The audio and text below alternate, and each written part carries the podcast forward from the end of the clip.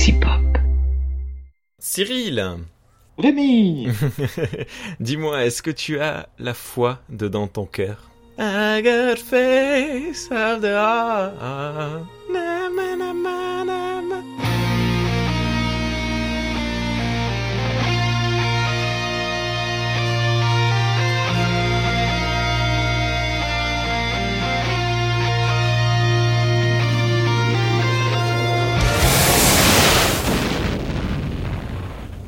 Bonjour, bonjour, bonjour à toutes et à tous et bienvenue dans cet nouvel épisode de Trek Storia. Salut Cyril, comment ça va? Bah écoute, je suis très gêné par ta petite euh, impro là, mais vraiment, donc euh, ça va avec la gênance. Alors euh, oui, oui, oui, oui, des fois. Tu vois, c'est l'été qui arrive, euh, je me lance dans des odes euh, lyriques, dans, dans des lancers lyriques. Et du coup, peut-être que vous avez entendu, euh, auditeur, auditrice, j'ai les fenêtres ouvertes parce que je suis en Occitanie, hein Ah, Et, pas au euh, nord du. Et euh, les fenêtres sont ouvertes parce qu'il fait très chaud, très chaud, très chaud, très chaud et je ne suis pas dans mon environnement d'enregistrement euh, habituel. Donc euh, vous risquez d'entendre. Je vais essayer de, jouer avec mon push to talk pour qu'on n'entende pas le- les camions lorsqu'ils vont passer. Désolé, je présente mes excuses. Ça risque de foirer. Donc comme vous l'avez entendu dans l'introduction de cette émission, Cyril ce soir va nous parler ce soir ou ce jour puisque c'est un podcast et que vous l'écoutez probablement dans vos transports le matin pour aller au travail. J'espère que vous êtes de bonne humeur. Soyez productifs. Faites gagner de l'argent à votre patron ou votre patronne. Tu vas nous parler, Cyril, ce soir de Star Trek Enterprise et de sa production. Très bien, Quark. Alors, euh... oui, effectivement. Attends, non, excuse-moi, je, je dis ça parce que j'ai vu passer un mème. euh, alors non, c'est pas vraiment un mème, c'est une vraie euh, chose. Apparemment sur M6, tu sais, on peut envoyer des pour le, le 20h de M6, on peut envoyer des questions par SMS. Et il y a un patron qui a envoyé un SMS en disant Est-ce que je peux faire travailler euh, bénévolement mes employés pour augmenter la productivité en France? Oui, on appelle ça un stage. non mais on appelle ça de l'esclavagisme. Enfin, ouais, bon, bref. on n'est pas, on n'est pas encore dans le monde utopique de Star Trek où les gens Ouais. sont heureux de travailler. Euh, bah, euh, heureux. Non mais oui, on peut Ah. être heureux. Bon, Là, bref, là, là, on désolé, va dans le désolé. désespoir, hein, Ouais, le excusez-moi, j'ai j'ai fait un très mauvais démarrage. Je présente toutes mes excuses. Vas-y Cyril, parle-nous de Star Trek Enterprise. Les, les enfants, il est 20h, on n'est pas encore bourré. C'est mieux quand on enregistre bourré, je vous jure. Alors, Star Trek Enterprise est une série de 98 épisodes euh, euh, qui a débuté le 26 septembre 2001. Elle a débuté, donc c'est une série euh, presque, oui, c'est carrément une série euh, post-11 septembre, c'est assez important de, de le dire, ça aura une petite importance pour la suite de ce qu'on Eh va oui. raconter. C'est une série qui arrive quelques temps après Voyager, qui se finit de mémoire en 2001 aussi, cette série Voyager. Et c'est une série euh, Enterprise qui est donc là pour prendre la suite de Voyager. Donc on est sur presque déjà une décennie, voire déjà 15 ans de série Star Trek sans discontinuité. Hmm. Ça aussi, c'est important pour la production de Star Trek euh, Enterprise, qui d'ailleurs ne s'appelle pas Star Trek Enterprise tout de suite, mais Enterprise tout court. Ça a une importance, vous verrez plus tard pourquoi. Eh oui. Donc, UPN demande au fameux duo Rick Berman et Brandon Braga de réaliser cette cinquième série, de la produire, pardon. Et l'idée, bah, c'était de continuer à surfer sur le succès de DS9 et le demi-succès de Voyager. Et là, une question se pose, est-ce qu'on fait une série euh, bah, qui continue euh, l'intrigue, donc tout de suite après Voyager, euh, ou est-ce qu'on part sur quelque chose de totalement différent? Et en fait, ils voulaient partir sur une préquelle une préquelle. Alors au début, bah, ça aurait pu être une préquelle sur euh, certains grands personnages de Star Trek, euh, l'Académie euh, de Starfleet, ou même il a été évoqué un temps dans les légendes de faire une série sur Sulu, mais du coup, bah, c'était plus trop une préquelle si c'était sur Capitaine Sulu. Et donc l'idée, c'est de faire une série sur ce qui se passe 20 ans après Star Trek First Contact. 20 à 30 ans après euh, First Contact, donc une suite à First Contact, et qui est donc une préquelle, je vais pas arrêter de le dire, euh, ce qui amènera la Fédération des Planètes Unies et Starfleet. Donc, on est 20-30 ans après Premier Contact, First Contact, et donc euh, le départ du Phoenix et de Zefran Cochrane, et on est carrément 100 ans avant la mission quinquennale de Kirk, Spock et McCoy. Sauf que bah, le pitch, quand il est euh, évoqué, ben déjà, euh, la chaîne UPN, enfin le réseau UPN, n'est pas super chaud. Il trouve que c'est assez casse-gueule de faire un, préquel. surtout que bah ça va, ça peut aller à l'encontre du canon. Bah, euh, c'est un problème qu'on peut rencontrer dans de nombreuses euh, œuvres de manière générale, même dans les films. Euh, très souvent, les préquels font des, des, des, problèmes de soucis de continuité. Et euh, ben, bon, euh, Enterprise va en rencontrer quelques-uns, Discovery en rencontre quelques-uns, et, et même dans les dans les séries de films, j'ai perdu des exemples, mais tiens, Underworld 3. Oui, dans Star Wars. mais non, dans Star Wars, ils ont fait. Ah oui, si. Dans la qualité, même, euh, même dans Star Wars, euh, ça. Ah, dans, ben Star Wars, ça a complètement détruit le, personnage iconique qui était Dark Vador. Ouais, non. En lui donnant un conseil, quoi. Ouais, mais là pour le coup c'est parce que c'est une origin story. Après dans, dans la continuité, je trouve que c'est pas c'est assez bien imbriqué, je trouve euh, par rapport au. Oui, ça passe, mais par exemple, bon. bon non, mais oui, je, je, vois ce que tu veux dire. Mais bon, ok. Underworld 3. Ah non, pardon. du coup, bon, alors voilà, comme je le disais tout à l'heure, on est euh, une trentaine d'années de tête euh, par rapport à First Contact. Non, même 30, 40 ans, je crois même, euh, par rapport à First Contact. Et 100 ans dans les aventures de Spock, Kirk et McCoy. L'idée, donc, c'était d'explorer une époque qui n'avait jamais été explorée, de la développer, et surtout, c'était pour ça aussi que l'époque a été choisie, d'avoir une époque plus proche du public, avec des personnages plus proches du public, moins parfaits, moins aussi civilisés qu'on a pu le voir dans TNG ou dans euh, Voyager. Donc des humains qui nous ressembleraient un peu plus, qui auraient un peu plus nos réactions face à l'inconnu. On, vise clairement le l'américain moyen. Ça a été aussi un des problèmes de la série, ce côté très américanisant, euh, moraliste et euh, qui se retrouvait pas d'ailleurs dans les autres Star Trek, qui, qui était plus diffus dans les autres Star Trek. D'accord. Voilà. L'idée initiale, donc, c'était en fait carrément, tu vois, pour un peu briser encore les codes, c'était que la première saison se déroule presque entièrement sur Terre. En gros, donc le premier épisode, hein, pour ceux qui ne l'ont pas vu, euh, vous avez un Klingon qui s'écrase sur Terre, qui dit un mot et personne ne comprend, et on va dépêcher le, futur capitaine de, l'Enterprise euh, pour qu'il ramène ce Klingon chez lui. Ça, c'est le premier épisode. Or, dans le projet initial, c'est que tout ça dure presque une saison ou une demi-saison, et qu'en gros, ben, pour préparer son vaisseau qui est encore au quai, chaque épisode nous aurait présenté un personnage, une problématique et, nous aurait donné une intrigue. Donc là aussi, en termes de, de briseur de code, par rapport à Voyager qui était avec des épisodes un peu standalone, là on était sur un truc très sériel d'entrée de jeu.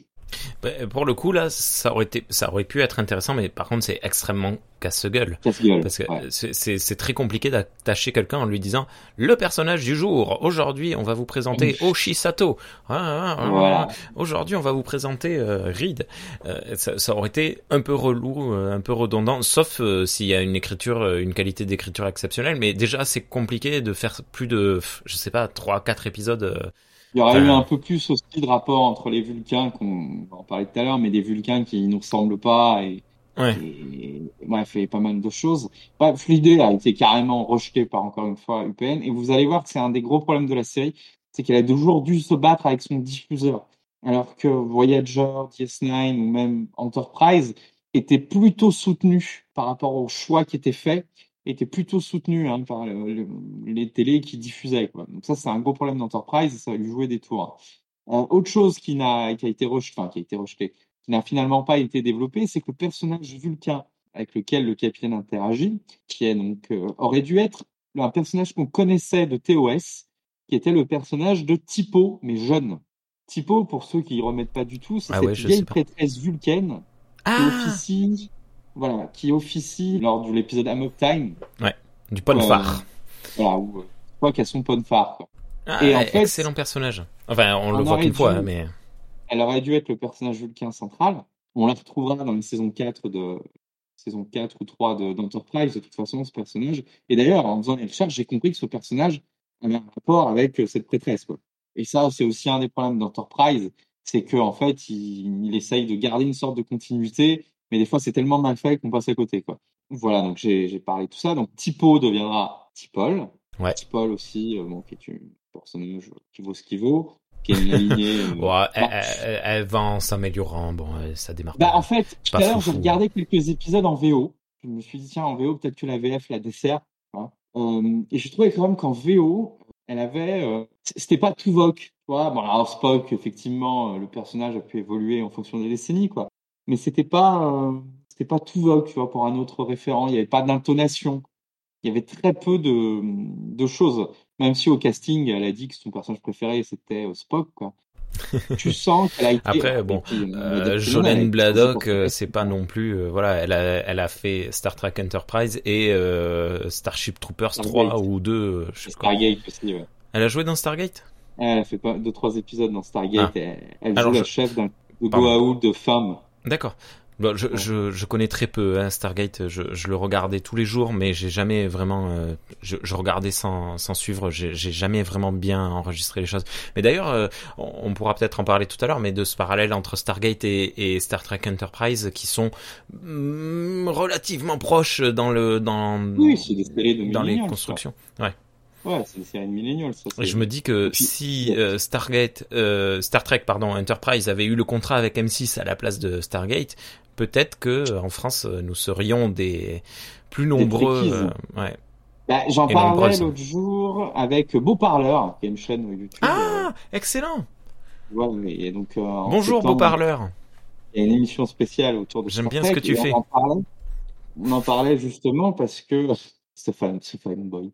Euh, on, en parlait. Si effectivement, par exemple, M6 avait misé sur Enterprise à l'époque, euh, peut-être que bah, la série aurait eu une espérance de vie un peu plus longue, parce que la France, niveau série, c'était pas rien déjà à l'époque. C'est-à-dire que si TF1 ou M6 investissaient dans un programme, euh, le programme pouvait être annulé aux États-Unis, il y avait de grandes chances qu'il soit repris par euh, bah, une production franco-canadienne ou franco-européenne. Comme ça se faisait souvent, mmh. notamment Highlander avait bénéficié de ça. quoi. Mmh. C'est une série franco et plein de pays derrière ouais. Quoi. Euh, bref, effectivement, c'est un choix qui n'avait pas été fait et M6 avait préféré miser euh, sur Stargate. Mais oui, tu as, as, raison, si ça avait été diffusé dans la trilogie du samedi, euh, on aurait plus de trekkies un peu partout. Mais voilà, cette série, elle, elle joue de malchance sur plein de, de, de, points. Dans ce que je voulais raconter aussi, pourquoi il y avait ce besoin d'aller vers une époque qui nous ressemble plus, parce que les, les scénaristes avaient évoqué un problème récurrent à tous les Star Wars, euh, tous les Star Wars, tous les Star Trek, pardon. Ah ben bravo qui était que, bah, en fait, pour les personnages comme Picard, Janeway, Riker, tout ça, bah, rencontrer des espèces, des nouvelles espèces, c'était leur boulot, c'était leur routine, c'était ordinaire pour eux. Et ils voulaient que ça devienne pas ordinaire, quoi, qu'on ait des personnages qui soient avides de rencontres, qui soient avides de curiosité, euh, parce que pour eux, ça sortait de l'ordinaire, tout ça. Mm. Et c'est vrai que ça se ressent dans Enterprise, ce côté, euh, dès qu'on rencontre un nouveau peuple, on est à fond, on leur pose plein de questions, on veut savoir plein de choses. Ouais. Ken Picard va jouer, euh, bah, va jouer ce qu'on lui a appris à l'académie, euh, le protocole, faire les choses dans, dans le bon sens, euh, chose qui sera moquée notamment dans Lower Deck plus d'une fois, mais voilà, c'est moins extraordinaire. Il y avait ce côté de remettre l'extraordinaire euh, au goût du jour. Et pareil, euh, de, de, faire voir un peu les origines story des rencontres. Bon, alors, avec les Vulcains, on les connaît, mais c'est des Vulcains très différents de ceux qu'on va connaître nous qu'on a connu nous dans tout l'univers Star Trek, euh, des Tellarites qui sont souvent vus, évoqués, mais qui sont jamais vraiment approfondis. Là, il y a quelques personnages Tellarites euh, dans la série, des Andoriens qui alors qui sont dans la série, qui sont les ouais. Voilà, c'est vrai qu'on en avait très peu vu des Andoriens. Et là, on en voit beaucoup. On voit Andoria, on voit, euh, bah, c'est un peu les les, les Klingons pour euh, TNG quoi. On revoit aussi des Klingons euh, avec la face de tortue. Pourtant, ça aussi euh, des Klingons avec le maquillage qu'on connaît dans TNG et dans DS9. on, et on va découvrir d'autres peuples, notamment les Xindi, peuple ouais. fort intéressant. Et euh, on va avoir une intrigue sur quatre saisons qui n'est jamais vraiment bien bouclée, bien réglée, mais qui va servir notamment à la dernière saison de Discovery, à savoir la guerre froide temporelle. Ah oui, oui. Oh là, j'avais complètement, j'avais complètement oublié que c'était le, le, fil conducteur des quatre saisons. bon, enfin, la pas, série, euh, oui. oui, oui, non, mais c'est tout le problème de TNG, d'Enterprise, c'est qu'à chaque fois, tu oublies des trucs. À chaque fois, moi, je les regarde. Et tu sais qu'il y a des trucs, bah, on va le dire vraiment, il y a des trucs, j'ai toujours pas compris. Ah. Il y a des trucs, j'ai toujours pas compris. Et c'était quoi que j'avais toujours pas compris? Que je me suis fait la réflexion? Il y a un peu de trois. Ah oui, tout l'arc Xindi, il y a plein de choses qui me sont passées à côté. Hein. Les créateurs des sphères. Euh, ils ont, ils ont, ils ont beaucoup complexifié la l'histoire ouais, là-dessus sur ce troisième, et... euh, cette troisième saison. C'est un peu dommage. Après, ça, ça a quand même participer à l'approfondissement de la série de manière générale. Et je pense qu'il y a beaucoup de personnes qui aiment euh, la série aujourd'hui grâce à cette troisième saison et sa complexité.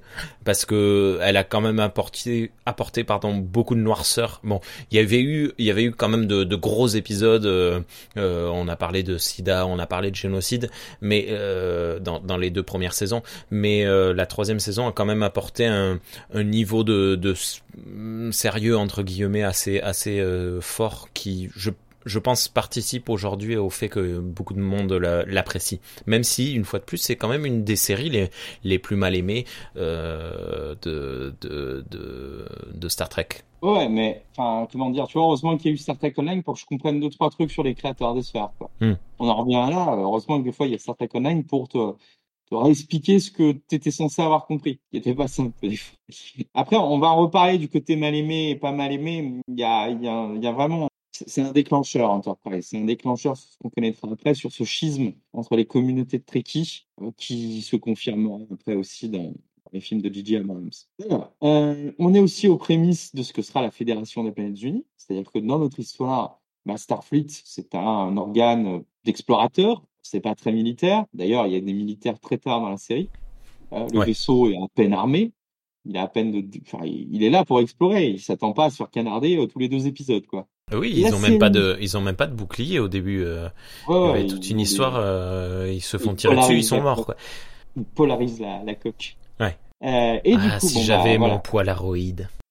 Ouais, c'est une référence un peu obscure celle-là. Désolé. Ouais, ouais, ouais, ouais. C'est. Ouais, Et du coup, donc je. C'est dur d'être arrêté par ça à chaque fois parce que je sais jamais comment rebondir. Je t'avais manqué, hein, je t'avais manqué. Heureusement que j'ai mon vin pas loin. Alors, la série frôle déjà l'annulation à la fin de la deuxième saison. Euh, les dirigeants de la chaîne et notamment aussi Paramount demandent à ce qu'on modifie beaucoup de choses.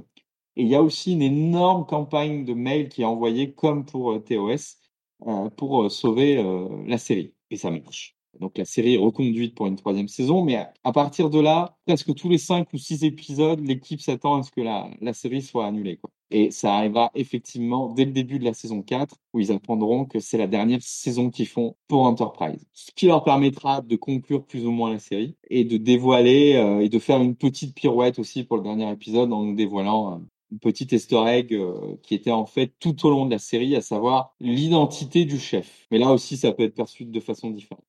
Non? Je sais pas. Je parle bah, Le chef, le dernier épisode, le chef s'avère être William Riker. Le chef cuisinier. Ah oui, il y a un cuisinier dans l'Enterprise. Ouais, et alors? Et eh ben alors, dans le dernier épisode, ils nous parlent du chef, ils nous font voir le chef, et euh, il y en a certains qui ont cru que bah, Riker était en tant qu'observateur tout le long de la série. Parce que c'est le seul moment où on voit le chef, c'est dans le dernier épisode. Ah ah oui, que le, la série entière était euh, la simulation de holodeck qu'avait fait Riker. Et, euh, ouais, bon, c'est un peu capillotracté. Hein. Et Star Trekien. Euh, mais oui, moi aussi. Je bon, après, euh, qu'est-ce que ça change? Enfin. Non, ça change rien, mais c'était une bonne. Euh, tu vois, c'était un, c'était de faire le lien avec le reste de l'univers. Ouais. Étant donné qu'ils étaient, ils étaient là pour explorer le début et que la série se finit avant qu'en fait l'histoire commence vraiment. C'est-à-dire qu'on attendait tous que l'histoire se commence par les guerres romulanaises, hmm. qui étaient au programme de la, de la saison 5. Et là, ben, ça se fait pas, quoi, finalement. D'ailleurs, dans ce qui était prévu pour la saison 5, euh, il y avait un, d'ailleurs une chose qui est de l'ordre du mythe, mais qui ne l'est pas vraiment. Euh, il y avait un crossover avec Doctor Who qui était en pourparlers, qu'on verra après dans les comics, mais il y avait vraiment un crossover ah, étant donné que Doctor Who débarquait euh, sur la chaîne. Et il pensait arriver à un moment essayer de faire un petit crossover. Voilà. Oh. Après. Davis a dit que c'était que c'était que dans l'ordre. Ils en avaient parlé une fois entre deux cafés, quoi, mais il y a peut-être des choses qui sont un peu plus abouties et qui ne sont pas faites. Quoi. Ils auraient pu se faire de la thune. Ouais, et puis faire connaître un peu plus, notamment Enterprise, un public, euh, comment dire, un public un peu plus européen. Parce que là aussi, on va en parler de quand, comment ça a été diffusé, euh, c'était un peu différent.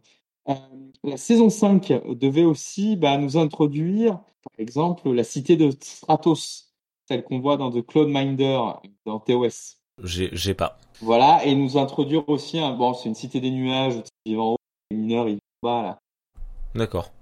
Voilà. Et pareil, nous introduire un personnage euh, félin qui était dans euh, des animatés de série. Oui voilà.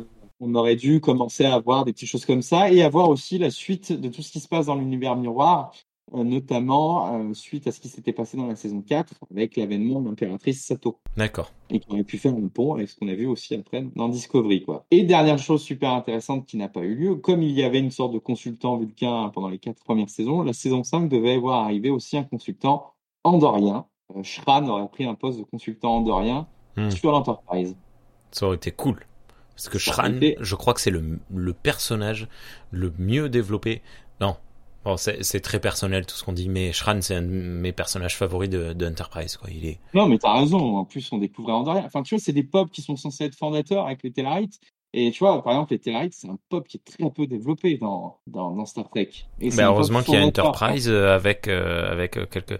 Euh, c'est dans Discovery non qu'on voit un Tellarite euh, chasseur de Oui, on en voit dans, ouais, ouais, dans l'univers miroir. Ah dans Mais l'univers. voilà, miroir. c'est, ouais, en plus, c'est même pas dans le, il y en a même pas un sur la passerelle. Et tu vois, c'est des trucs comme ça, un peu, euh, un peu relou l'univers Star Trek. Et bon, bah là, ils ont développé les Andoriens. On en a vu pas mal de choses. On a vu aussi une chose intéressante, c'est par exemple les Vulcains qui sont quand même assez belliqueux. Hmm. Et euh, on Pragmatique. Ah bon, belliqueux, hein. À chaque fois, ils veulent foutre sur la gueule des Andoriens, carrément. Non mais c'est qu'est-ce qu'on fait ce week-end? Ah, si on allait foutre sur la gueule des Andoriens. Vendu. Quand quand t'es un mec euh, qui n'assume pas d'être euh, particulièrement euh, politisé d'un certain bord, tu dis que tu es pragmatique au lieu de dire que tu es belliqueux ou. Bref. Bon, mais voilà, il y a plein de choses en fait. Alors, sans, voilà, j'ai un débit assez important. La série, en fait, déjà, Scott Bakula s'est beaucoup impliqué dans la série. Beaucoup parce que, bah, déjà, c'est à cause de lui qu'elle a pris du retard, étant donné qu'il a négocié un très bon cachet et qu'il Hmm. a négocié pendant des mois, euh, sachant qu'il ne voulait pas. euh, il sortait de Quantum Leap, qui a été une expérience relativement éprouvante pour sa vie de famille, et qu'il n'avait pas envie de. Code Quantum pour les francophones euh, basiques. Euh, et qu'il n'avait pas envie de renchaîner pour une série avec tout ce que ça impliquait en termes de, bah, d'être séparé de la famille, d'avoir des conditions de tournage qui sont quand même très prenantes. Et puis le, le projet lui avait plu, donc il s'est beaucoup investi et a toujours tout fait pour, pour sauver la série. Ça, une fois de plus, je renvoie les auditrices, auditeurs à, aller écouter, regarder le, le reportage qu'a fait William Shatner qui s'appelle Captains, dans lequel il s'exprime euh, Bakula là-dessus en disant qu'il ne voyait jamais son fils et sa fille, je ne sais plus, euh, ses enfants. Bref. Après, il a enchaîné avec euh, Oui. NCIS. Ouais, mais c'est beaucoup, c'est beaucoup plus tard. hein. C'est euh, une bonne quinzaine d'années plus tard. Peut-être pas. Une dizaine d'années. ouais.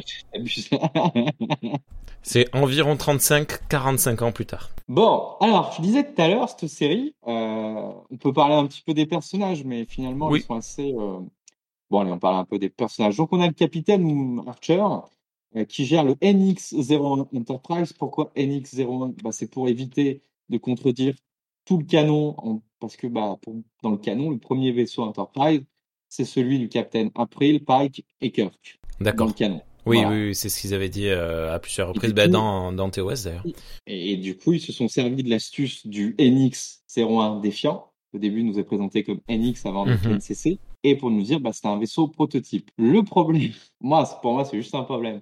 C'est qu'arrive un moment, il y a un deuxième vaisseau qui s'appelle le Columbia et il est NX-02.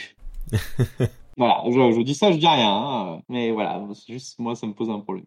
Du coup, on a le capitaine Archer qui est un, alors, qui est pas un vétéran. hein. C'est un mec qui va, il, va créer le taf, quoi et qui est le, le- le fils du gars qui a créé le moteur de distorsion VRAP 5. L'histoire d'Enterprise, Mm. pour ceux qui ne l'ont pas encore vu, ça raconte en fait le premier voyage d'exploration des humains avec un moteur VRAP 5, donc un, mot- un moteur qui va en français à distorsion 5. Euh, et donc du coup, bah, qui leur permet de pas mettre euh, 10 ans pour faire euh, un voyage jusqu'à telle colonie ou, ou tel système solaire. Quoi. Ils peuvent y aller un peu plus vite que la normale.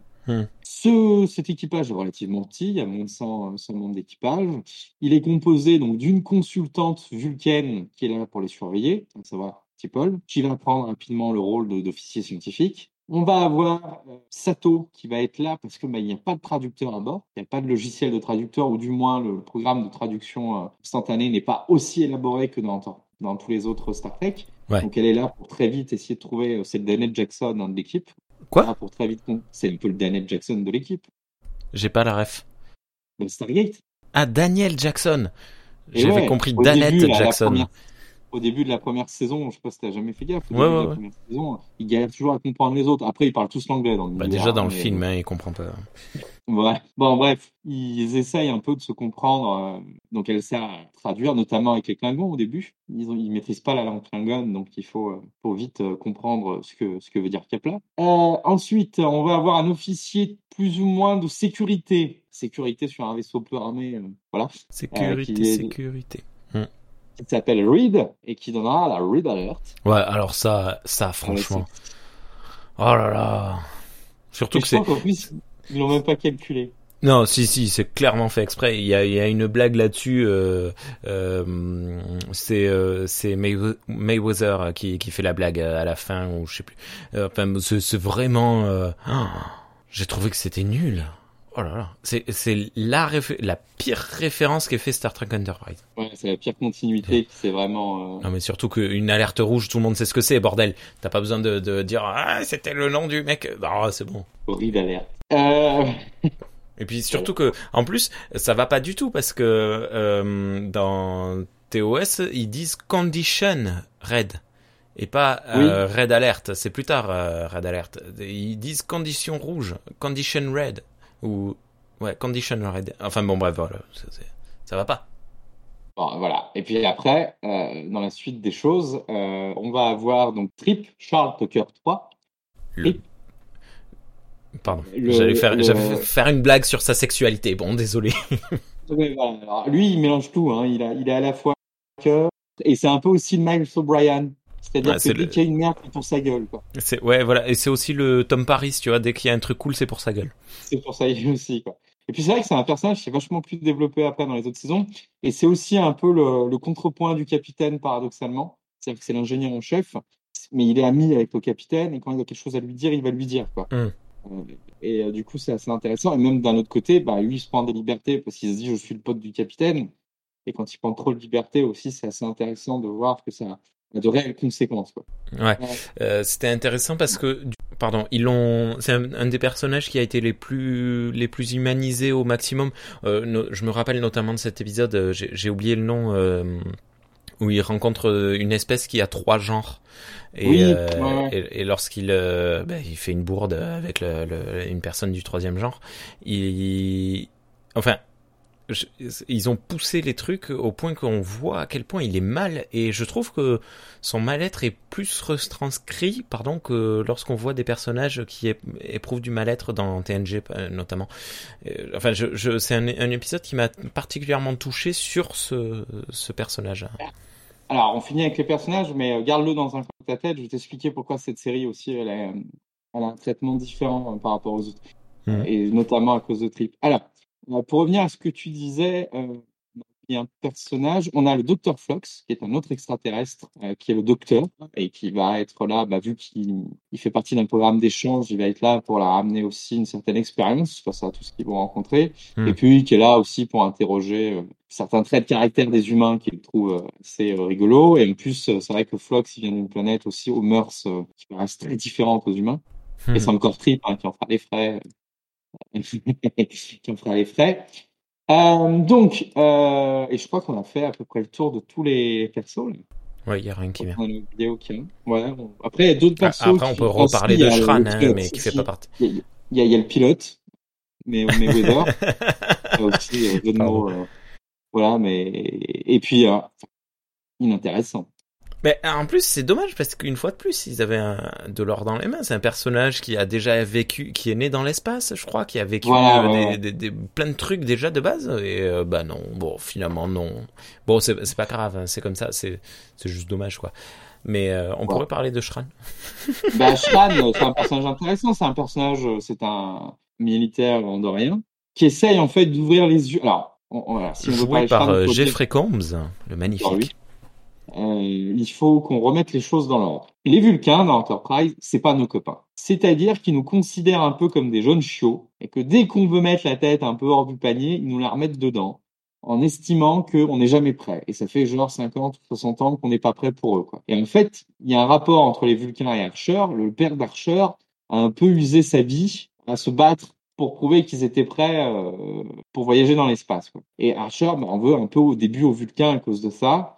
Et puis, euh, puis il reproche aux Vulcains de, tu vois, de trop les, les materner. Euh, et d'un autre côté, de pas leur donner les outils qui leur permettraient de, bah, de s'émanciper. Et en fait, il s'avère que bah, les Vulcains ont rencontré un peuple qui était un peu comme les, les humains, à savoir les Andoriens, et que bah, ils ont été très cool avec eux dès le début, et que les Andoriens ont un peu abusé. Mais d'un autre côté, les Vulcains ont aussi abusé.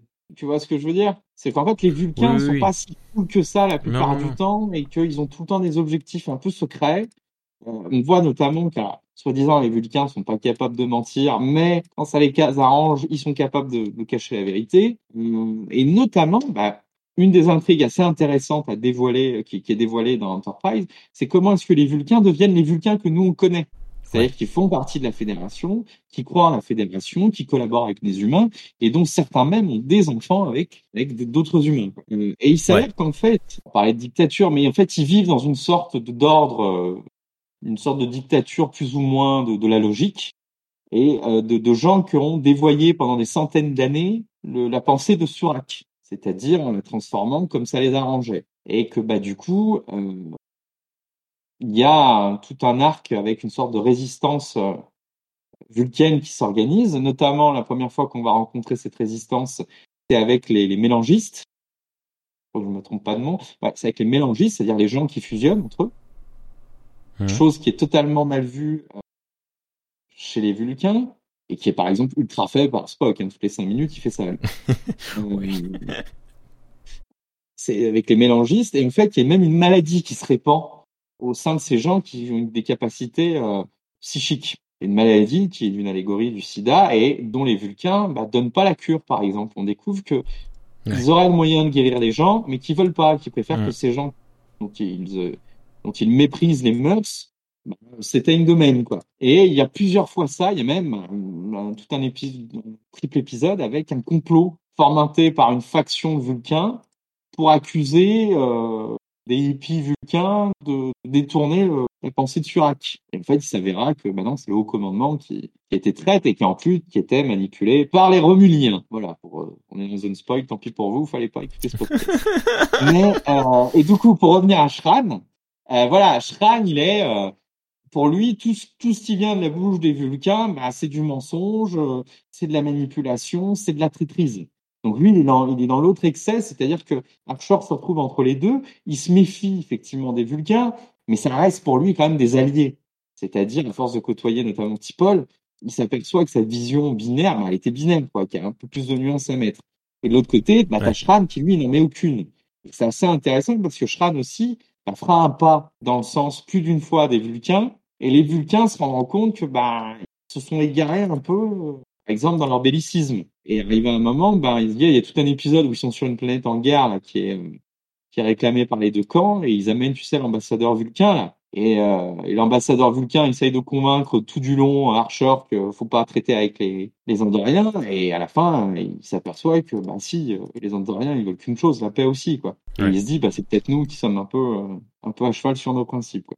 Bon, pas mal de choses, euh, voilà. Mais Shran est très intéressant et puis il il nous, il nous fait connaître un truc qui n'avait jamais été évoqué, c'est-à-dire que bah avant d'intégrer d'intégrer la Fédération des planètes unies, bah, ça reste aussi des mondes avec une politique interne, une sorte de police, une sorte d'armée. Euh, enfin, tu, tu, vois, c'est un truc qui était un peu effacé dans les autres Star Trek. De temps en temps, on entendait parler qu'il y avait un corps de scientifiques euh, vulcains, mais ça pouvait rester dans le giron de Starfleet, quoi. Et là, tu vois, on nous explique, non, non, les choses sont bien séparées, euh, chacun chez soi, et les tribus seront bien gardées. Waouh, ok. Vu ça un peu? Waouh. Euh, et donc, euh, dans les personnages intéressants aussi, on a cet ambassadeur dont j'ai mangé le nom.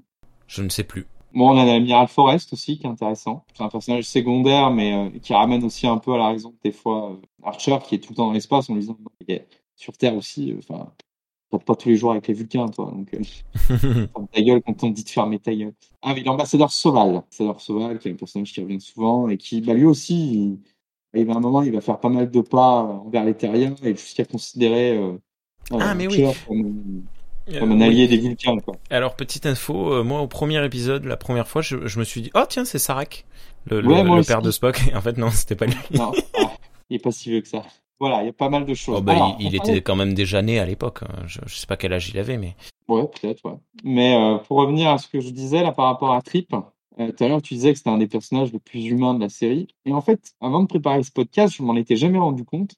Mais Star Trek avait cette, euh, cette facilité avec son format, qui est quand même d'épisodes un peu standalone, Mhm. de faire oublier les traumas. On sait, on parlait de Mike O'Brien, qui se Ouais. fait capturer, qui vit 100 ans dans une prison, qui se fait. bref. Et tu vois qu'il souffre pendant l'épisode, et tu te dis, bah, il va jamais s'en remettre. Et à la fin de l'épisode, des fois, il avait les yeux dans le vide, du genre, euh, je m'en remettrai jamais. Et dans l'épisode d'avant, euh, Il voit oublié, Molly et c'est bon, ça va mieux. Voilà, dans l'épisode d'après, hop, c'est oublié. Et c'est vrai que Star Trek avait cette capacité à effacer les traumas. Ouais. Euh, Kim, pareil, hein, Kim ou Oh Voyager, ils ont ouais. ils se plaint, les gars. hein. Ouais, Et- ouais. Ou alors ils ont des bons, des bons psychiatres à bord, quoi. Mais bref. Et dans Star Trek Enterprise, vu que ça, ça se veut plus humain, bah, les mecs ils portent leur trauma avec eux. Hmm. Quand ils ont trahi le capitaine, on parlait de cet épisode avec le, le troisième sexe, bah ouais, il est en train de pleurer, quoi. Trip, quoi. Il- Au bord des larmes. Parce que, et même, tu vois, arrive à un moment, il dit capitaine, genre, on est toujours copains. Enfin, il le dit pas, tu sais, tu comprends, quoi. Est-ce qu'on est toujours copains? Et il finit pas sa phrase et il se barre, quoi, tu vois. Je sais pas comment t'expliquer. Ah, mais émotionnellement, c'est un épisode très très fort. Et, Et- ouais, ouais, ouais. avec des traumas. euh, par exemple, euh, T'Pol euh, subit un abus euh, qui est considéré comme un viol. Oui, elle est violée. elle, quoi. Et- Elle, ose dire, quoi. Elle vois, est violée et en plus, elle développe euh, la fameuse maladie euh, dont tu parlais. Donc c'est un, double trauma, quoi. C'est effroyable. Et voilà, et ils vivent avec ça, quoi. Par exemple, il y a aussi le rapport, la liaison, attention, zone spoil encore. Il y a cette liaison amoureuse entre Trip et T'Pol qui, commence à, à évoluer euh, fin de saison 2, début de saison 3. Ah, notamment suite à la mort de. Ouais, ouais, moi aussi, à chaque fois, je suis surpris. Suite à la mort de la sœur de, de Trip. Hmm. Et tu vois, ça, ça met du temps à se faire, quoi. ce- Parce que, bah, à chaque fois, ils se disent, bah non, je peux pas, je suis pas prêt, ou ça va pas. Ou bref, tu vois, parce qu'ils su- ils subissent des choses terribles, quoi. Il y a cet épisode aussi où il crée un clone de, de Trip pour le sauver. Oh oui. Oh là là. Ah, mais quelle horreur. Oui. Mais voilà, mais, mais je te prends, hein, série Enterprise par rapport aux autres séries qui sont. Alors, même si ça reste du Star Trek, c'est-à-dire que ça reste euh, très optimiste, enfin, des fois, t'as le moral dans les chaussettes hein, à la fin de l'épisode, quoi. Hmm. Et c'était un truc qui était, tu vois, ce côté sombre, c'était un truc assez nouveau dans, dans les séries Star Trek. Et notamment, par exemple, par exemple, on parlait aussi côté de noirceur. Cher, saison 3, la poursuite d'Exindi, Oh là là. il, il, il, il va devenir un pirate, un meurtrier, et à l'assumer, quoi. Ah, disons qu'il est exemple- un peu énervé. disons qu'il est Ouais. pragmatique. l'impératrice, tout ce qu'il faut. quoi. Et du coup, euh, même quand il doit justifier auprès de, de ses autorités, il, il s'en énerve, quoi, du genre, mais vous y étiez pas, gueule, je- j'ai fait ce que j'avais à faire. Bref, euh, voilà, c'est vrai qu'il y a un côté sombre, un côté sombre et un côté euh, dur. Qui a, par exemple, tu vois, euh, qu'il n'y a pas dans Voyager. Voyager, c'était censé être un Survivor Space. Bah, je trouve qu'il y a plus les codes du Survivor Space dans Enterprise. Oui, oui, oui. Bah, dans, dans- Enterprise, c'est simple. À chaque début d'épisode, ils se disent bon, il nous faut de l'essence, il faut qu'on fasse des réparations sur la coque, Voilà. etc. Mais après, bon, voilà, euh, on l'avait déjà dit dans Voyager, mais euh, moi, je, je suis en paix avec ça dans le sens où euh, si on prend Voyager comme une suite de nouvelles de, de récits de SF, c'est bon, on, on, on zappe ça. Mais oui, oui, tout à fait. c'est totalement un survivor dans, dans l'espace. Les aventuriers du survivor. Ouais, mais c'est un peu ça. C'est carrément ça. Et du coup, voilà. Autre chose intéressante avec l'Enterprise et qui finalement un peu fait, fait cheat, c'est qu'il y a une ligne en fait. C'est-à-dire que on nous raconte qu'il y a une guerre temporelle au 31e siècle. Donc pour ceux qui ont vu la saison 4 de Discovery, là, 3 ou 4, je sais plus, euh, qui ont vu la dernière saison de Discovery, on en parle, qu'il y a des accords temporels et des choses comme ça. Et on dit carrément à Archer, euh, tu, vas créer un truc vachement grand. Quoi. Sans lui dire que c'est la Fédération des planètes unies ou machin, mais on lui dit t'es important. Ce voyage est important, il va se passer plein de choses. Et là aussi, c'est mal amené. C'est-à-dire que c'est souvent sur les, les, les milieux de saison et les fins de saison tu as des épisodes qui reviennent sur cette, euh, cette guerre temporelle, notamment avec une espèce qui s'appelle les Suliban. Super idée d'espèce et qui sera Mhm. gâchée. C'est Mhm. qu'à chaque fois, moi, il y a des épisodes, je comprends pas. Si je dois, si je me documente pas pour les voir, je comprends pas. Et je me dis que, alors, dans les années 2000, il y avait plein d'épisodes fouillis. Il y a plein d'épisodes de Stargate euh, qui sont pas bons, qui sont confus ou tu comprends pas. C'est un peu les années 2000. On essayait de t'en mettre plein la gueule pour que tu réfléchisses, tu n'arrives pas à réfléchir en fait. Et, je trouve que c'est un des défauts de d'Enterprise, c'est c'est vraiment d'être euh, une série des années 2000. C'est-à-dire, euh, tu vois, avec un rythme, euh, rythme assez soutenu, Et il faut que tu aies l'impression d'avoir vécu trois intrigues. Ah, alors oui, oui, oui, dans le premier épisode, il y a Archer qui court avec deux phasers dans les mains, il y a une explosion derrière lui. Après, ils ont réussi, par exemple, je, bref, je sais pas pourquoi euh, c'est cet épisode qui me revient, euh, mais à nouveau, dans l'épisode du troisième genre, le rythme est beaucoup plus posé. Euh, on a euh, Archer qui va explorer une nébuleuse là où un, un soleil en explosion, je sais plus, enfin, c'est... Oui oui, avec ils, le troisième sexe. Ils, font pas tout le temps, euh, tout le temps. Euh, ils sont pas tout le temps euh, hyper euh, rapides, hyper forts. Mais c'est vrai hein, ce que tu dis. Ça reste une série très marquée 2000. Voilà, pour le bien et pour le pire, pour le mieux et pour le pire. Euh. Et puis, ça commence à être un peu à ces séries qui, qui essayent d'exorciser le 11 septembre, avec un épisode qui est clairement une référence au 11 septembre. Ouais, là, pour le, coup, pour le coup, je, je fais partie des, des personnes qui trouvent que c'est vachement bien fait. Voilà, et qui, en fait, qui tue plus de, de 5 millions, je crois, de personnes d'un coup, là, et qui fait une balade sur la Terre avec son, son laser surpuissant, là. Ça détruit euh, Los Angeles entier, non C'est ça? La Floride. Euh, la Floride, côté. Ouais. euh, moi, je comprends le Massif Central, mais toi, toi, tu vas plus loin dans les échelles. Hein non, non, euh, je, je me souvenais plus. Je ne me souvenais plus. Mais bref, il y a, y a, un certain trauma, et en fait, ce qui est intéressant dans, ce, dans cet épisode, c'est pas tant sur le catastrophisme, c'est sur la riposte. C'est-à-dire que Archer est, il veut riposter et il veut faire payer aux gens ce qu'ils lui ont fait, quoi. Ce qu'ils ont fait à la tête, quoi. Et c'est assez intéressant ce côté un peu vengeance. On en a dit qu'il devient très sombre, où il commet des crimes pour arriver à ses fins. En plus, ils sont obligés d'aller dans ce qu'on, qu'ils appellent l'espace delphique. Donc, c'est une sorte d'espace du démon où euh, tu peux te retrouver avec les boyaux euh, ouverts, euh, traverse le, hmm. voilà, la mauvaise dimension, les machins. Donc, un truc assez dur en plus. Euh, même les Vulcains leur disent, mais non, nous, on n'y met plus les pieds. Euh, on a récupéré des Vulcains en bouillie, on n'y hmm. met plus les pieds, quoi. Regardez Event, Horizon. Ah, Event Horizon. Un univers, Event Horizon, exactement. Et euh, il y a ce côté, et après, tu vois, il y a ce côté assez intéressant du genre, euh, qu'il n'y a pas des fois dans les séries très américaines en septembre, post-11 septembre, qui est, bah, on, va se venger, euh, l'Amérique triomphera toujours. Ils se rendent compte en avançant dans la vengeance que peut-être que les gars en face, on leur a pas donné les bonnes infos, quoi. Hmm. Que, que c'est pas ceux qui ont attaqué qui sont peut-être coupables, c'est peut-être ceux qui l'ont dit. Euh, voilà, il y a une histoire sur euh, des êtres qui manipulent aussi euh, une faction temporelle et qui donnent des infos aux Xindi en disant la Terre va, être, va, vous détruire. Et ben à la fin, l'ennemi qu'il fallait annihiler devient plus ou moins un allié, quoi. Ouais. Voilà. Et puis les Xindi sont là. C'est comme les Suiban, les Xindi, tu vois, c'est deux peuples qui sont super intéressants. Et tu vois, je reproche par exemple à Discovery ou à Picard qu'on n'en voit pas. Ouais, les Xindi, moi, moi les Xindi, je, je, je, je j'aime beaucoup, beaucoup, beaucoup les Xindi, et c'est vrai que je suis un peu triste de pas en revoir de références. Même dans les films, pardon, même dans les films de Abrams, tu sais, dans le fond là, ils mettent plein de, plein d'espèces qu'on a pu croiser par-ci par-là. Ça aurait été cool de nous glisser un petit ar arboricole ou, ou un insectoïde. on nous le dit, on nous le dit plein de fois qu'ils vont, ils vont intégrer la Ouais. C'est important. Ouais, c'est... Comment, il s'appelle le, le, personnage euh, temporel? Daniels. Daniels. Euh, d'ailleurs, qui joue dans Scrubs. Euh, enfin bon, bref. Et, et euh, ouais, il, il, le répète assez souvent. Hein. Et bon, voilà, ça fait partie de ces, ces choses un peu, bref, un peu, un peu dommage, sachant que tu vois, on aurait pu voir après des, des Xindi aussi plus souvent. Vu une fois qu'ils les ont vaincus, bon, les Xindi serrent la patte, genre, ouais, faut qu'on mette un peu d'ordre dans notre monde. Ouais, je sais pas, envoyer un ambassadeur, euh, allez vous excuser sur Terre, euh, aider à réparer le, trou, quoi. Euh, faites un truc, soyez présents. Et euh, bref, ils le sont pas. Ça aussi, c'est vraiment quelque chose de relativement dommage. Hmm. On est déjà pas mal. Saison 4. Alors, la saison 4, bah, c'est la saison de l'annulation. Et du coup, c'est aussi la saison bah, qui va renouer un peu avec le fan service, parce que c'est la saison ah où on va essayer de, de boucler les boucles, coûte que coûte, euh, avec plus ou moins de, de, succès. Donc, on a par exemple tout ce qui concerne l'univers miroir, où, où bah, c'est de refaire revenir un personnage qu'on a déjà vu dans la série et aussi dans Star Trek, euh, original série, à savoir les Toliens.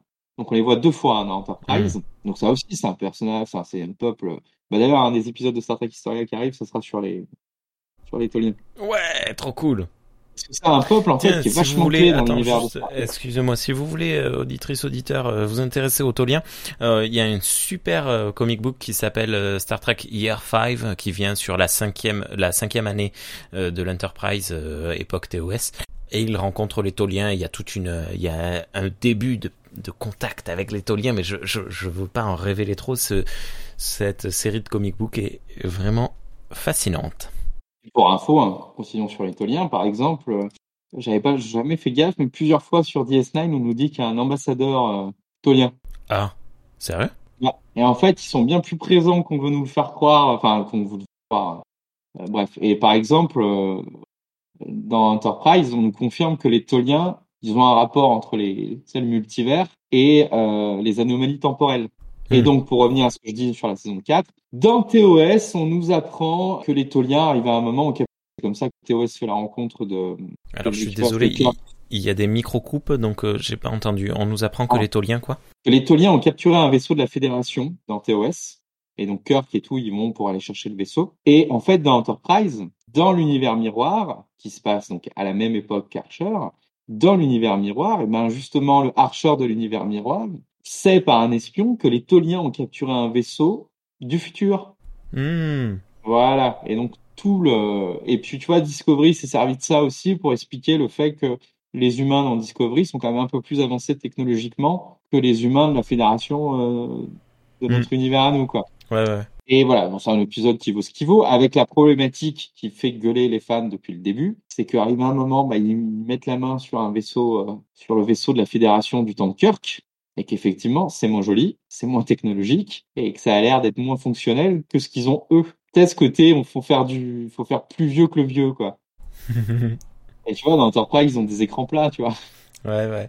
Mais euh, ah, Ouais, Euh, oui, tu peux pas faire. De toute façon, c'est comme ils l'avaient dit aussi. Pourquoi ils ont fait les Klingons avec les avec le, maquillage de TNG, c'est que ils allaient pas faire exprès de faire quelque chose de mauvais alors que ben il y avait une qualité de, de maquillage qui était possible. Ouais, ouais. Non, mais imagine un peu, ça j'ai lu ça sur un forum, imagine euh, un petit peu dans TOS, la technologie est tellement évoluée que l'ordinateur comprend tes intentions euh, au moment où tu le touches. C'est pour ça que Oura appuie toujours sur euh, euh, trois boutons maximum et qu'elle ne regarde rien, mais que il y a une forme de micro-communication qui se crée entre elle et l'ordinateur.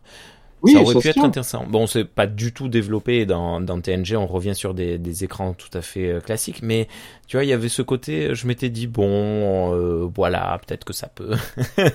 Ouais, et puis même dans le même ordre d'idée, hein. Euh, par exemple, Kirk, tu vois, dans le genre de choses qu'ils ont bien fait, Kirk, quand il appelle l'ordinateur, tu vois, il, il peut passer des messages, tu vois, il peut faire des commandes vocales, Kirk. Ouais.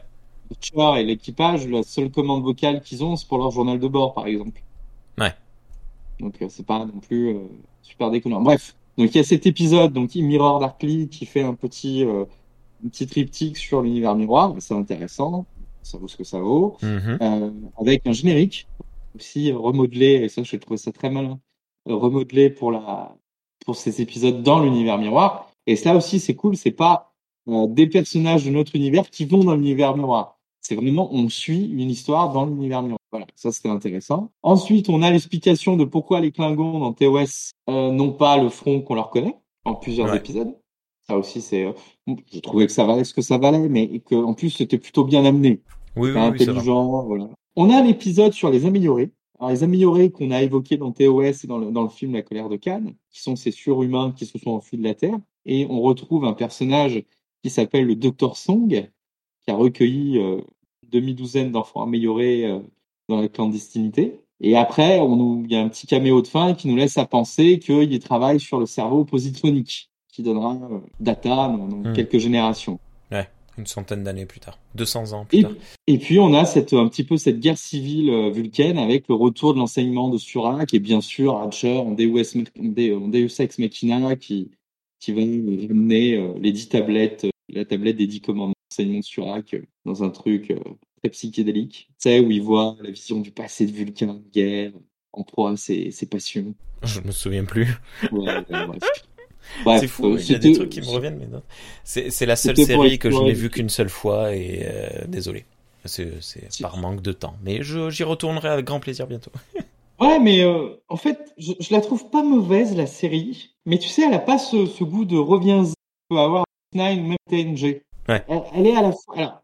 Ouais, bah, on, en arrive à ce que je voulais dire. C'est le début de quelque chose. Début du schisme déjà. Moi, je me rappelle à l'époque quand la série elle est, arrivée, euh, en 2000, euh, en 2001. En 2001, moi j'ai euh, 16 ans. Donc, j'ai déjà un peu bouffé du Star Trek, et pour moi, Star Trek, c'est TNG, DS9, Voyager. Et je vois cette série arriver, et j'aime pas. Et j'y arrive pas, j'aime pas. Or, j'ai des copains qui connaissaient rien à Star Trek, et c'est aussi le début du téléchargement. Ceux qui nous écoutent et qui ont, sont plus jeunes que nous. Les années 2000, c'est le début de Napster, c'est le début de d'Imul, pour ceux qui connaissent. Hmm. C'est le peer-to-peer qui arrive. Et c'est comme ça qu'on récupérait la série. Et donc, bah, vu qu'on était tous sur les PC, euh, on était des geeks, bah moi j'ai plein de copains qui ont découvert Star Trek avec Enterprise. Et ça leur a plus parlé effectivement que ce que j'avais pu voir moi en cassette ou en film. Et en fait, Enterprise, c'est assez marrant parce que ça a préparé ce fameux schisme qu'on va avoir avec les fans de la première heure quand euh, la trilogie d'Abrahams va arriver. Tu vois, c'est vraiment le Star Trek qui parle à une nouvelle génération. Ouais. Le Star Trek qui va faire voir, enfin, va faire voir de la fesse. On avait aussi, quoi, mais Jolene Ballock, euh, enfin, tous les acteurs sont beaux comme des dieux. Et il y a toutes ces scènes où, tu sais, à chaque fois qu'ils arrivent d'une planète, ils sont dans un sas de décontamination, où ils se mettent de la crème. Oh là là, ouais. Tu vois, ça, ça va un peu de sexe. Ça va en action, ça va un peu de sexe. C'est très 2000. C'est très, euh, les années 2000, c'était un peu ça. hein, C'était, euh, Oui, oui, oui, clairement, oui, c'est totalement ça, oui. Et euh, voilà, c'est une série qui était un peu en phase avec les adolescents de l'époque et euh, bah, qui a conquis les adolescents de l'époque. Moi, j'ai des copains qui sont arrivés par Star Trek, par Enterprise, qui après, bah, en attendant qu'il y ait autre chose qui arrive, regardons. Faut savoir aussi qu'Enterprise, bah, ça a sonné euh, la fin de la strike de 18 ans hein, des séries Star Trek. Hein. Ça faisait 18 ans qu'il y avait une série Star Trek une fois par semaine. Ouais. Voilà. Et ça aussi, par exemple, toute cette génération qui s'est intéressée à Enterprise n'a pas compris pourquoi la série a été annulée. Alors qu'en face, bon, bah, t'avais des Stargate qui proposaient des choses très divertissantes, mais pas non plus d'une qualité euh, de science-fiction euh, folle.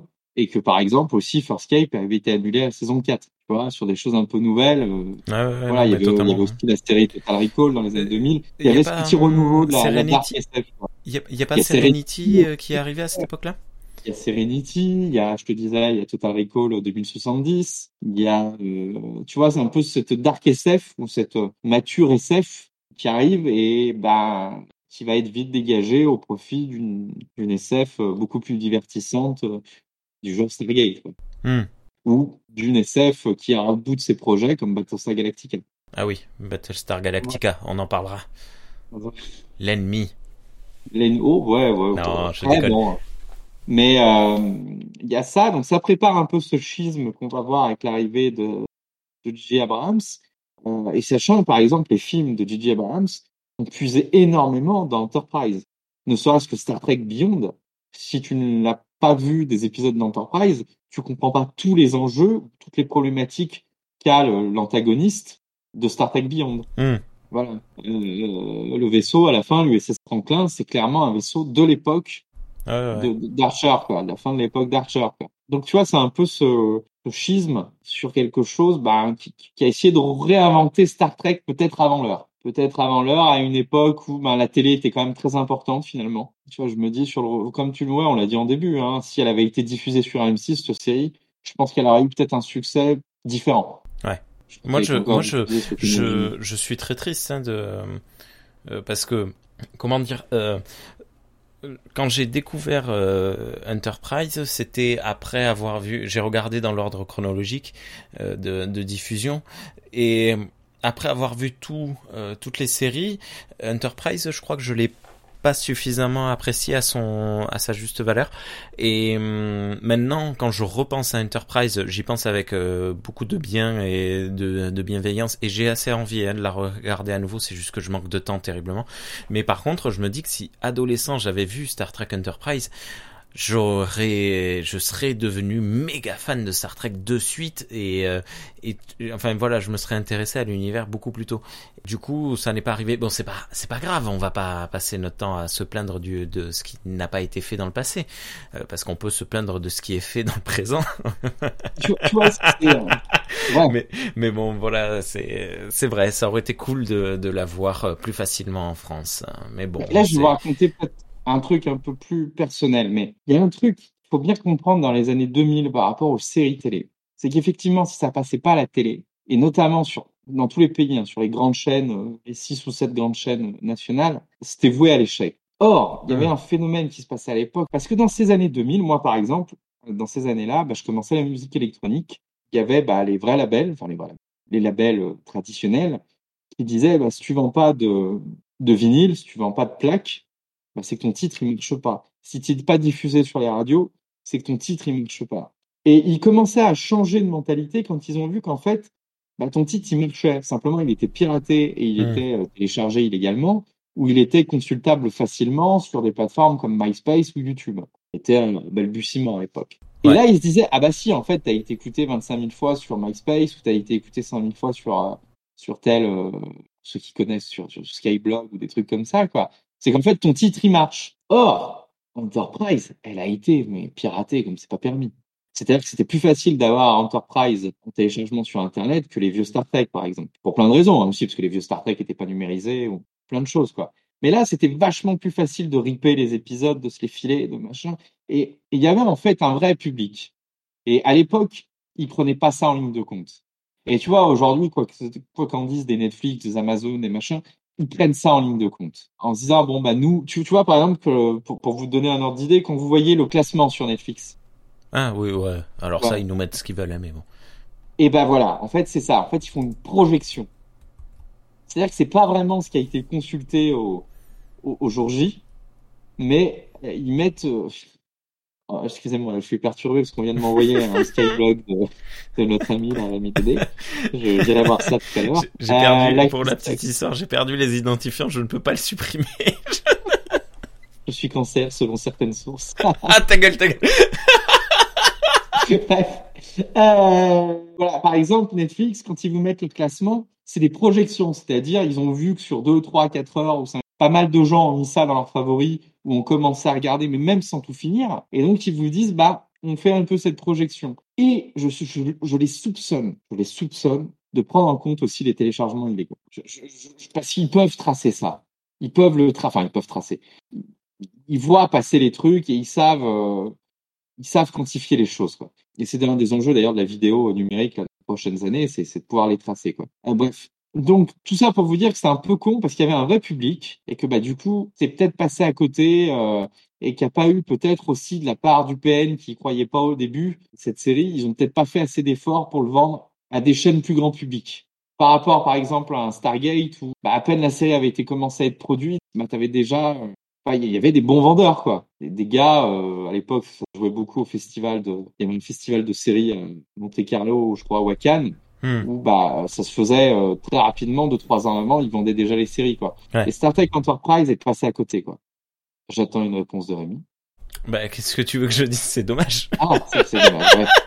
Euh, je crois que moi, je suis en train de relire mes notes en même temps que consulte Skyblog. Euh, ouais, je crois qu'on a à peu près tout dit.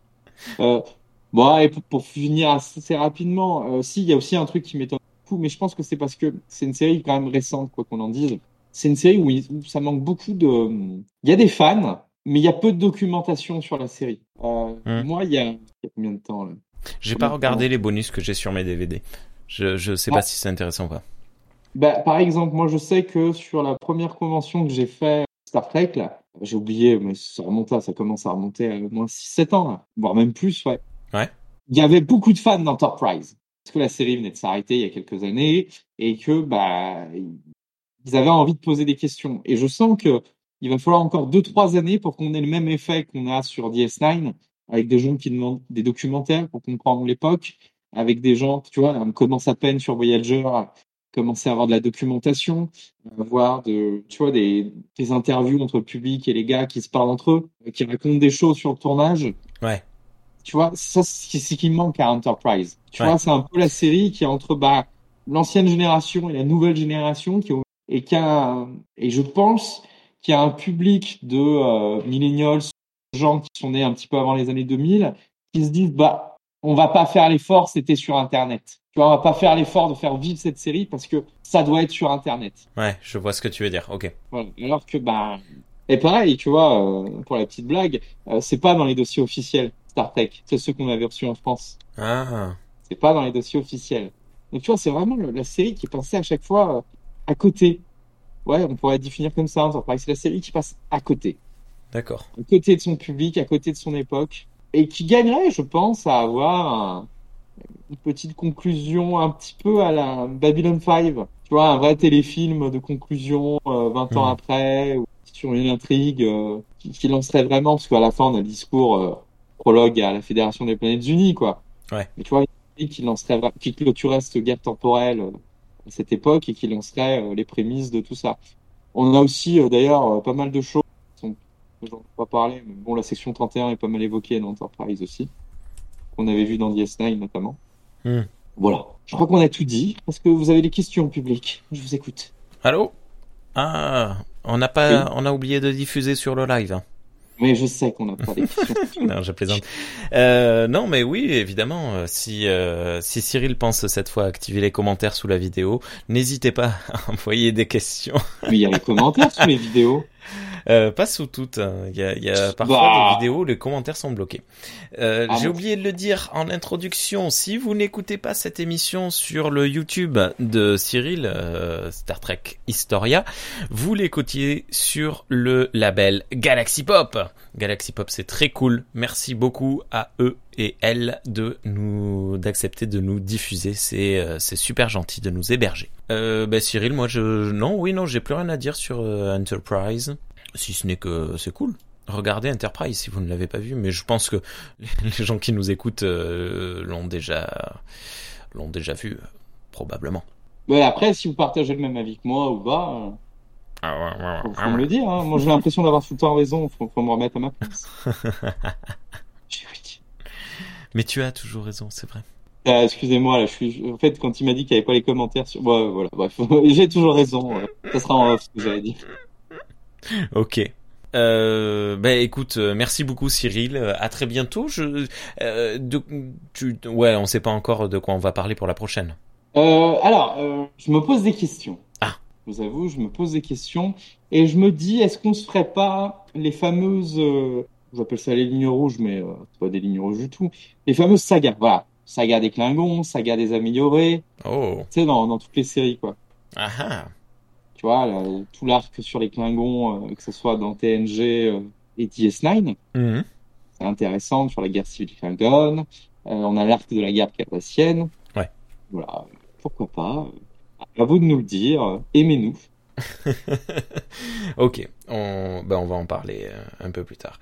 Ok, eh ben écoute, euh, encore merci beaucoup à toutes et à tous.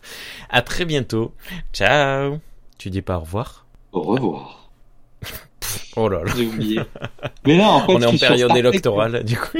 Ouais, au revoir. Je suis sur la communauté francophone de Star Trek, là. Parce que quand je tape Star Trek Historia, c'est ce qui arrive en premier. Et je vois qu'au Grâce à 24-02. Oui. Ah! C'est toi, Eh. Sinoc? Eh ben oui, c'est moi. Ah, bah, je lui, qui c'est ce connard? Comment il sait que la prochaine c'est sur les Toliens?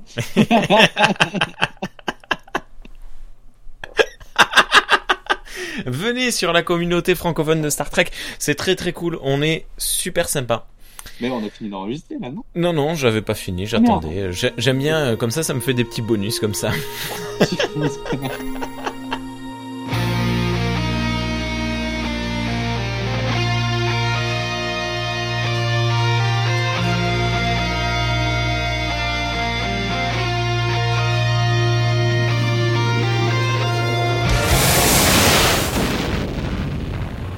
Galaxy Pop, Galaxy Pop.